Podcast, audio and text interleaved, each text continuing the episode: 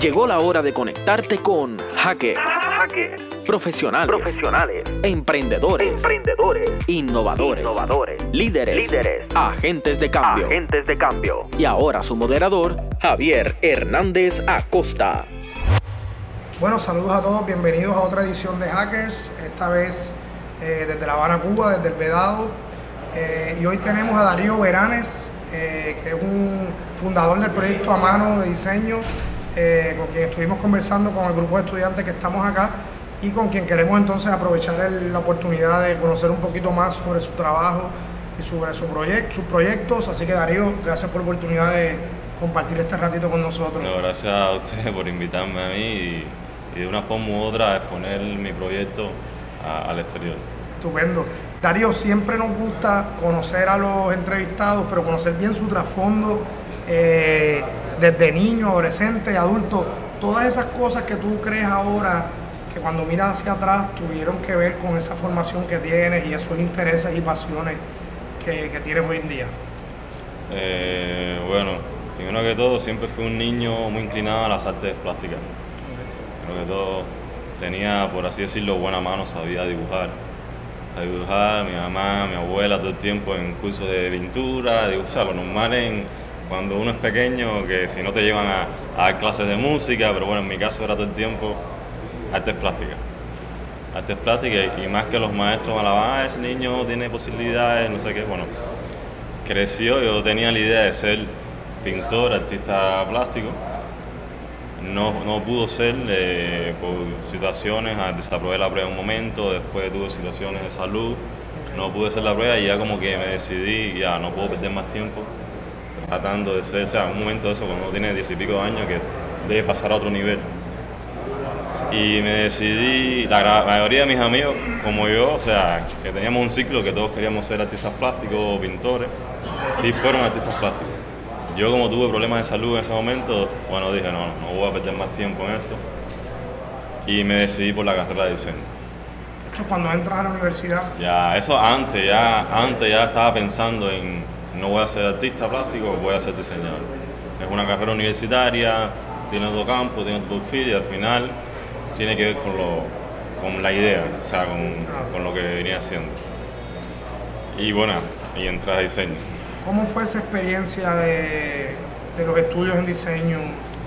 Eh, mira, al principio, la escuela de diseño, a pesar de que se le puede encontrar muchos defectos entre los colegas que hablamos, entre los que estudiaron, no sé qué, es una escuela que es muy creativa, o sea, que te enseña a crear. Yo, sinceramente, entré con cero creatividad. Cero creatividad, o sea, era muy bueno, digamos así, dibujando, como muchos otros que estaban ahí, pero no tenía ni idea de, de hazme esto y empezar desde cero. No tenía esa- ese nivel de, de desarrollar un concepto rápidamente. O sea, ahí la escuela con su metodología, su- sus estudios, logró eso en mí. Logró eso en mí, que ya puedo descomponer algo y sacar, hacer analogías y crear un concepto rápidamente. O sea, eso la escuela me enseñó. Una pregunta, cuando tú estabas estudiando la carrera de diseño, ¿cuáles eran, si alguna, si las habías ya un poco ido formando, cuáles eran tus expectativas profesionales? O sea, cuando tú terminaras el grado en diseño, ¿tenías claro qué querías hacer, dónde te veías trabajando, qué tipo de proyectos te veías gestionando? Eh, eso es un poco difícil. En la carrera nuestra, en nuestra universidad, la carrera se divide en tres. Diseño industrial, diseño gráfico, es diseño de comunicación, y diseño vestuario. O sea, yo desde que entré sí me todo el tiempo, a pesar de que tenía actitudes para el dibujo o las artes plásticas, me decidí por el diseño industrial Ok. Porque siempre la vi como que más completa, era algo diferente a lo que yo venía haciendo, a lo que tenía, al conocimiento que tenía. Y a mí en lo personal me gustan un poco los retos. O sea, si yo sé una cosa, ¿para qué voy a seguir? Voy a hacer algo diferente que me enseñe. Y bueno, me decidí por industrial, pero nunca pensé en cuando salga de aquí voy a trabajar en esto. O sea, esa mentalidad, desde mi opinión, y creo que muchas personas comparten, o sea, muchos que estudian ahí comparten, no es ese espectro amplio de cuando yo salga aquí voy a hacer muchas cosas. No, porque el diseño en Cuba y la arquitectura, como mencionábamos a- no es muy reconocido, no hay mucho campo. Y si cuando uno se gradúa de industrial, por ejemplo, dice, bueno, no puede pensar, yo voy a hacer un, voy a hacer un, un estudio de, de muebles. Claro. No lo hay, eso no lo hay. O sea, te toca ir a, si tienes la suerte de una empresa estatal que haga muebles, que hay muy pocas, para no decirte que no hay ninguna, que haga muebles de verdad, tendrías la suerte, pero nadie piensa en voy a hacer un estudio, voy a hacer un estudio de diseño de interiores. Por lo general, los trabajos que se dan, sí, quizás en diseño interiores, pero muy poco. Eh, estos trabajos que son de a la hora de recintos expositivos, que son que uno hace stand expositivo de comunicación, que ahí eh, como que los límites entre el diseño gráfico y el diseño industrial como que se funden un poco, porque lo mismo lo puede hacer un, di- un diseñador industrial que lo puede hacer un diseñador gráfico. Eh, bueno, la idea sería trabajar en conjunto, porque no todos, no el diseñador gráfico tiene la capacidad de hacer algo, un espacio tridimensional, como el diseñador industrial no tiene la capacidad total de hacer un concepto de, de comunicación, o sea, zapatero a su zapato Claro. por así decirlo. Aunque, se, aunque muchas personas invadimos esos campos sin ningún problema. Por que pues. Pero te digo, nunca me vi de voy a hacer esto. Sí, voy a, yo quisiera hacer muebles, yo quisiera hacer diseño interior, pero no tenía esa perspectiva de objetivo. ¿Y cuál fue esa, esa primera experiencia o esas primeras experiencias una vez te graduaste? ¿Qué, qué- qué fuiste a hacer al otro día? de- Eh, una vez que me gradué, eh, me ubicaron, o sea, pensé que había tenido la suerte de que me habían ubicado en un centro que hacían equipos médicos. Ok, O sea, hablar de equipos médicos, diseñar equipos médicos, eso es algo muy grande en cualquier parte del mundo y más en Cuba, que iba a tener esa posibilidad, más en una empresa que, que, que supuestamente todo lo que se diseñaba se, se llevaba, se producía.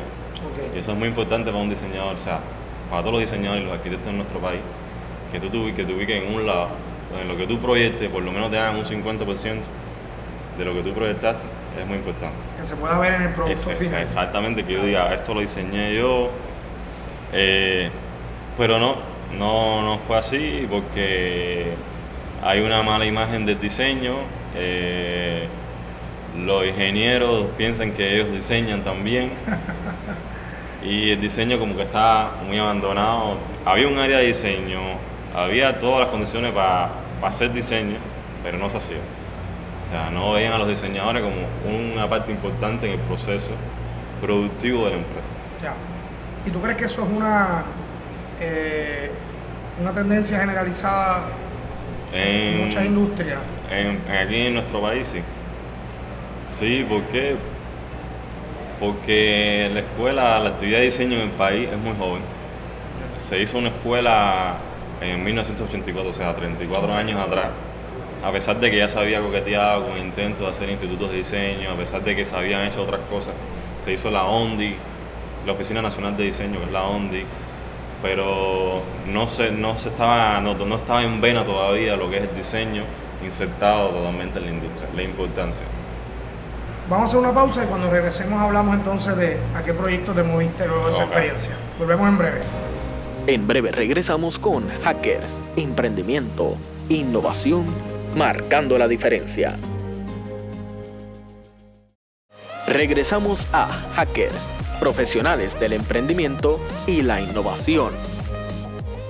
Bueno, y aquí estamos de, regre- de regreso en Hackers con Darío Veranes. Eh, Darío, entonces, ¿no tuviste quizás la mejor experiencia que esperabas con esta empresa de equipo médico? ¿Qué decides hacer?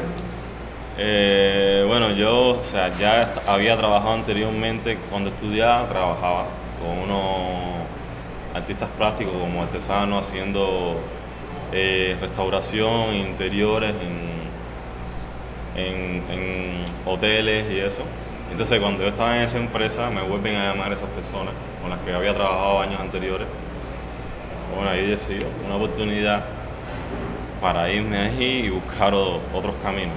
¿Y qué tipo de trabajo hacían? Eh, bueno, ellos se dedican más bien a la, a la renovación de, de espacios interiores con, en hoteles, en- así. Y bueno, y empecé a trabajar con ellos. De ahí yo tenía una... De ahí aprendí el oficio de, de la tapicería, que esa la misma Emma me ayudó mucho. O sea, tenía un pensamiento como diseñador, sabía cómo hacer un mueble, o sea, sabía cómo hacer un mueble no. Tenía idea de cómo proyectar un mueble, pero no sabía cómo realizarlo. Hacerlo. Exactamente. Entonces este trabajo, este oficio, me dio la idea, o sea, me, ya me, amplió el campo de visión de cómo hacer el mueble. Como tenía en mis manos muebles de, de factura italiana, a los que lo podía desarmar y volvía a armarlos de nuevamente y ya veía ya el proceso, el proceso. Y eso fue una muy buena experiencia, un año completo haciendo tapicerías para un hotel importante, para un hotel importante, desarmando esos muebles como te decía, viendo, apuntando, yo soy digo, muy curioso y ya cuando salí de ahí ya salí ready, listo para todo. Eh, y nada, y así fue conocí a un amigo, a un muchacho que trabajaba conmigo en ese momento, en ese proceso. Y bueno, cuando salgamos ahí, ¿qué hacemos? Y ahí creamos un equipito entre nosotros dos y empezamos a desarrollar muebles, o sea, hacer tapicería, hacer tapicería y que los diseñadores les vinieran con sus diseños, porque los diseñadores no sabían cómo hacerlo, por así decirlo. O sea, tenían su proyecto y nosotros decíamos, bueno, esto vamos a componerlo así, así, así, tú puedes tener tu producto final de esta forma. Y le hacíamos su producto final. O sea, tú tenías la ventaja de que manejabas el tema del diseño, pero ya te habías adentrado también en, el oficio, de fabricación. En el oficio, o sea, que eso eh, la gran mayoría de los diseñadores por equipo lleno lo tienen. Claro. No lo tienen. Eh, y empezamos a prestar ese servicio. Y ya después empezamos a, a hacer nuestro diseño y a realizarlo. ¿Y cómo surge la idea del, del proyecto a mano? la idea surge precisamente, eh, una cosa lleva a la otra. O sea, yo este servicio que daba de diseño, de realización a los diseñadores, lo saqué de un, un una empresa hay en Italia que se llama Berto, Berto en, en Meda, que es precisamente son un grupo de, es una empresa como artesano que tiene oficio, años de oficio, que cualquier artesano, cualquier diseñador, arquitecto de cualquier parte del mundo viene, le da su diseño y ellos se lo realizan. Nosotros trasladamos de cierta forma ah. esa idea aquí, pero después dijimos, bueno, esto hay que mostrarlo, tenemos que darlo a conocer, hay que mostrar también que otros diseñadores están haciendo tal cosa y así porque, como te decía, hay muy poco apoyo de gubernamental de las actividades de diseño, de la arquitectura y de la misma vez en las instituciones que te pueden apoyar, entrar ahí es muy difícil. Te exigen una serie de requisitos que hay veces son ilógicos y o te dicen, eh, ahora mismo el proceso está parado, está, no, no puedes entrar ahí, aunque seas el mejor, no puedes entrar ahí. Y entonces, bueno, vamos a crear nuestro propio camino. Había una tendencia de revistas digitales que, bueno, seguir revistas digitales de mujeres, de farándula, ¿por qué no hacemos una revista que tenga que ver con nosotros? De diseño, arquitectura, de oficio. Déjame ver si, o sea, ustedes desde la profesión identifican el reto que tiene eh, el acceso y, una cultura de valor, de valor, de, reconocer el valor del diseño, y ante esos retos deciden hacer un proyecto que venga a educar y a compartir y a visibilizar lo que, lo que es la cultura de diseño. Exactamente, exactamente. ¿Y en qué consiste a mano? O sea, o sea, a mano la idea principal es promover y mediante la promoción desarrollar estas actividades, sea, el diseño, la arquitectura, los oficios, que la gente de a pie, que el público sepa cómo se hace, quiénes lo hacen y en el extranjero igual quiénes hacen ese, tipo de cosas aquí en Cuba. O sea, pues te digo, había una total desinformación, ausencia editorial sobre el tema. Y, y a mí me da la impresión, y y creo que cuando los conocí era, era un poco la lógica que veíamos detrás de la apertura también de negocios particulares y de versus una economía basada ¿verdad? en negocios estatales eh, trae un tema de competitividad y ese tema de competitividad trae unos elementos de valor del diseño que a lo mejor no estaban presentes. Sí, exactamente, exactamente. O sea, el contexto. no eran necesarios a lo mejor. no, exactamente. El, contexto, bueno, como tú decías, cuando no, me gradué de la universidad, nadie tenía idea qué iba a hacer. Ahora quizás un joven se gradúa de la universidad y dice, ya, voy a hacer una, una empresa o un equipo de diseño interior, porque sabe que hay negocios que se están desarrollando. Bueno, en ese momento, o sea, cuando empezamos a hacer y empezamos a tener trabajo y dar esos servicios que decíamos, era porque estaba ocurriendo una apertura económica, estaban surgiendo nuevos bares, restaurantes. Bueno, nuestro primer trabajo fue un trabajo en un bar. Hicimos todos los mobiliarios del bar y eso fue como... Y a partir de ahí nos dimos a conocer, por así decirlo. Pero precisamente por esa apertura económica que la gente empezó a hacer sus negocios y quería, y muchas de esas personas tuvieron la posibilidad o tienen la posibilidad de viajar al extranjero, venir con una idea diferente, copia o no, pero venían con una idea y sabían que tenían que hacer algo diferente a lo que se me venía manejando en el país hacía años. ¿Cuándo publican la primera revista? La primera revista la publicamos el 15 de enero del 2016. 2016. Pero la veníamos cocinando desde agosto del 15. Estábamos ahí, ahí. ¿Cómo fue esa experiencia de, de, uno lanzarse al ruedo, como uno dice, y, eh, lograr poner el producto en la calle? Bueno, éramos un grupo de amigos, o sea, éramos cuatro, como así decirlo, los principales, y yo de un grupo de colaboradores que escribían, que tiraban fotos. Al inicio todos hacíamos de todo escribíamos, tirábamos fotos. Y, con el camino fuimos, no, hace falta un editor. Yo no sabía ni qué, quién era un editor, ni qué hacía un editor en una revista. Para decirte sí. Para mí el editor, la única experiencia que tenía de un editor era el editor de cine. Porque había en mis años, traté de estudiar cine también. Ok, ok. Y bueno, ya fuimos, no, esta, esta muchacha estudió filología. Ah, un filólogo es el que es editor de una revista. Y así fuimos poco a poco, poco a poco, hasta que uno de ellos, que era Rey dijo, oye, no podemos demorarnos más. O sea, desde agosto del 15 estábamos cocinando la revista.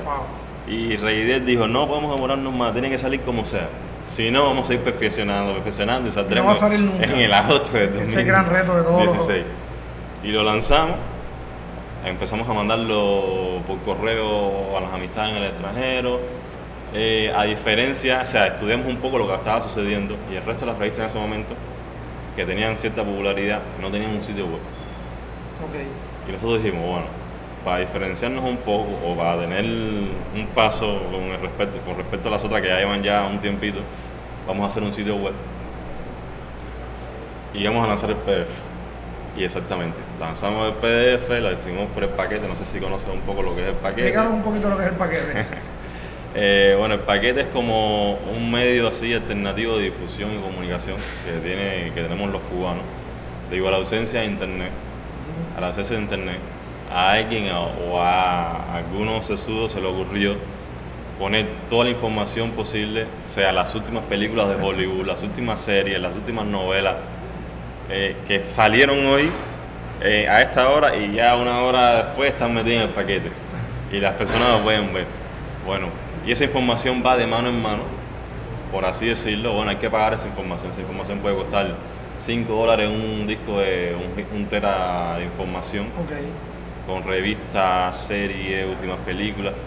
Y o un dólar después si vas quitando cosas, porque ya era como el internet. Ah, ah, yo, siempre escuché el concepto de es como internet offline. Offline, exactamente. Es internet offline. Y entonces tú puedes ir a personas que te, dan ese paquete, te venden esa información y tú dices, yo quiero solamente las series. O dame las últimas series que tú quieres. O dame todo el paquete que tú quieres. Y te lo entregan un pendrive. Exactamente. Entonces, eh, esas personas que hicieron, que crearon eso, eh, ponían información internacional. O sea, todo lo último. Pero después, a la misma vez, eso creó una, una serie de consumidores, de clientes, de usuarios, o sea, que son los que van a consumir el paquete y entonces las personas que hacen trabajos aquí, los cantantes, los, artistas de cine que hacen sus películas, sus videoclips, lo que sea, podían poner esa información nacional también incluida en el paquete. Porque ya se creó una, necesidad de consumo, una necesidad de consumo, entonces se aprovechaba y se ponían todos los productos nacionales ahí. Vamos a una pausa y cuando regresemos seguimos hablando del desarrollo de mano. En breve regresamos con Hackers, Emprendimiento, Innovación, marcando la diferencia.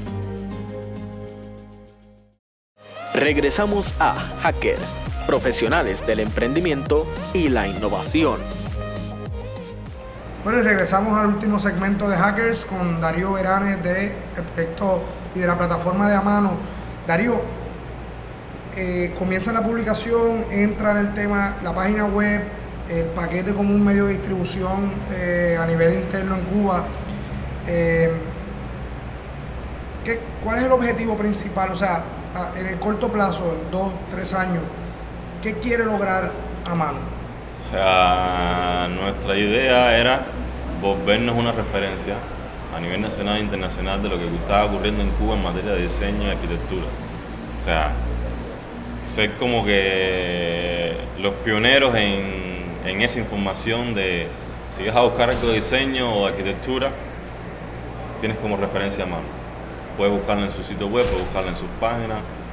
Eh, a mano también hacía eventos hace eventos, hay veces tiene talleres con niños para enseñarlos a dibujar, en colaboración con otros artistas y artesanos que hacen talleres y, nosotros a mano somos como los sponsors, organizamos el espacio, damos la promoción y los niños pueden, y los niños y los, adultos también pueden aprender cosas de este tipo.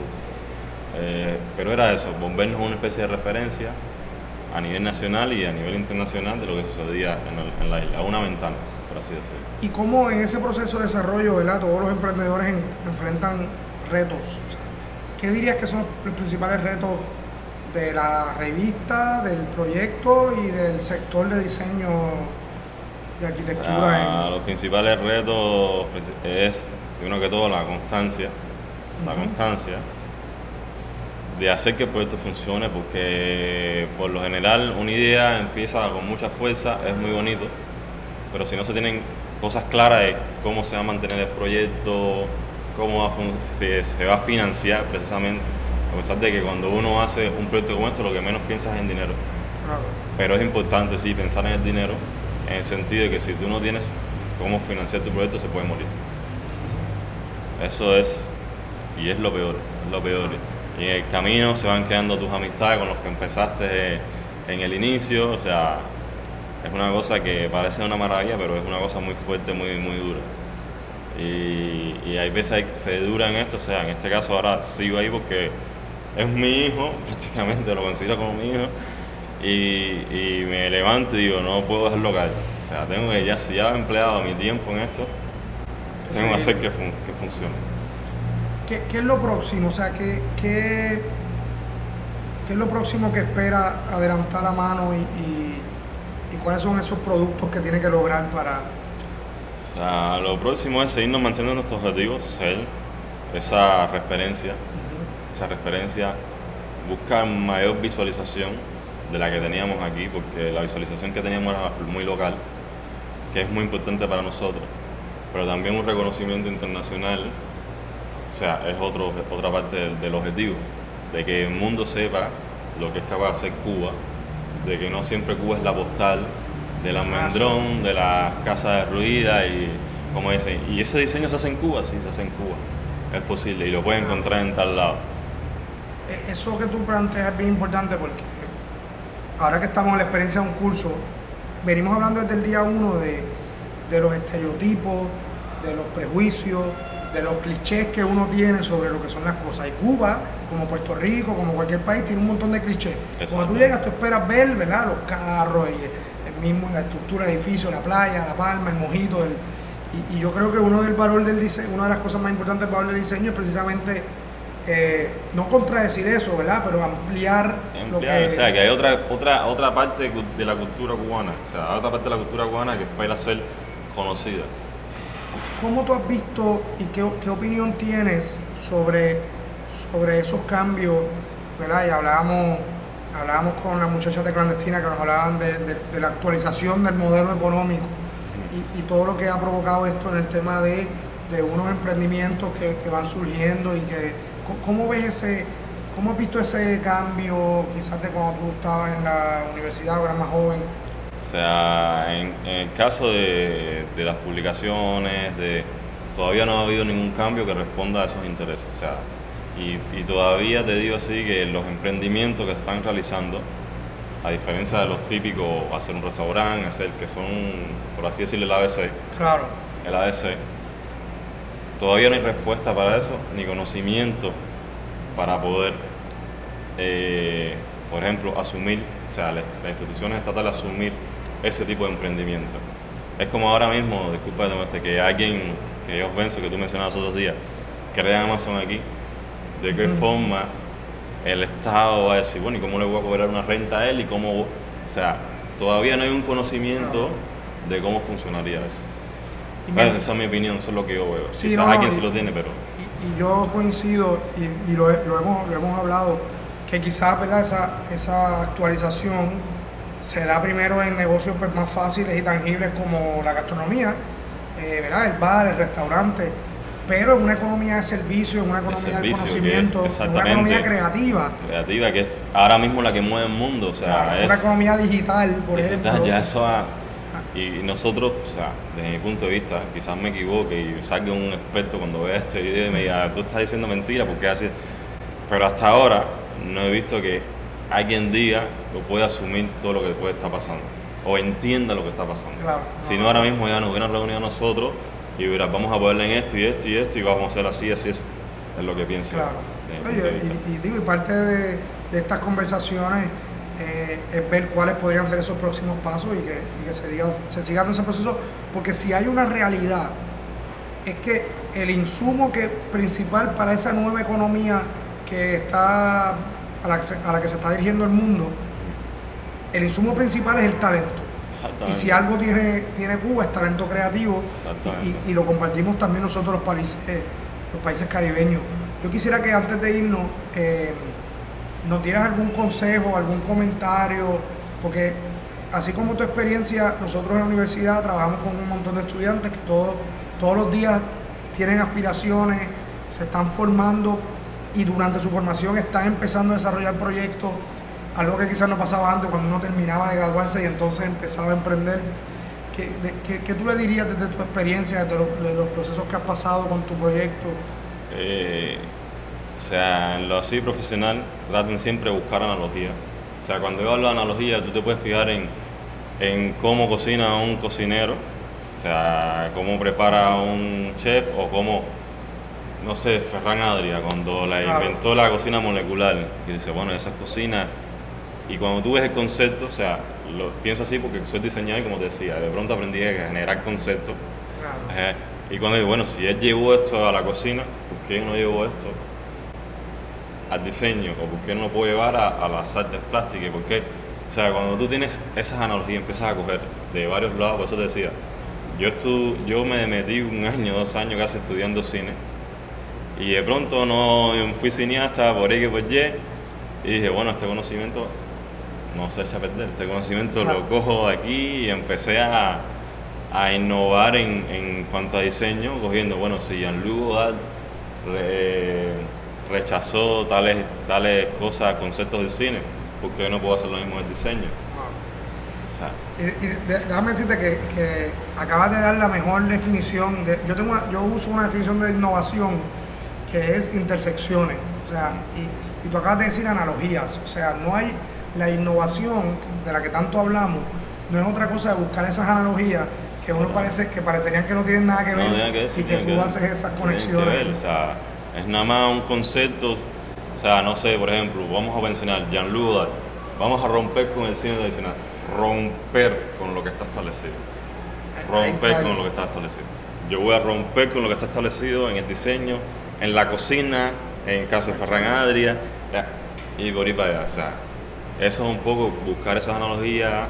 Eh, yo en mi caso, muy personal, te digo, me gusta mucho estar pendiente de lo que sucede, eh, generar simbiosis, coger por ahí, coger por allá, funcional. Y eso es lo que me, hasta ahora me ha mantenido a mí un poco. Y nada, y, y creer en su idea, creer en tu idea y morirte con los pies ahí, bueno, eso es mi caso. Morirte en que tiene que funcionar siempre, eh, claro, no cerrando, no estar como un caballo sin, sin ver a los lados, porque hay gente que te puede dar buenos consejos y tú tienes que a veces incluso cambiar eh, algunos de tus conceptos que tú tenías iniciales para que tu vida continúe. Y más que tu posición, como he aprendido en estos últimos tiempos, es olvídate de tu orgullo, olvídate de todo, es tu proyecto. O sea, tú todo lo que tú hagas no es por ti, no es por tu orgullo, porque a veces, no, yo no, no voy a hacer eso porque por mi orgullo. No, no, tú tienes que hacerlo por tu proyecto, por que se desarrolle tu proyecto. Bueno, no, hay mucho más que, decir. Te agradezco mucho el tiempo, Darío. Eh, mucho éxito con el proyecto y bueno, esperamos seguir la conversación pronto. No, no, gracias. Chévere. Nos vemos en la próxima.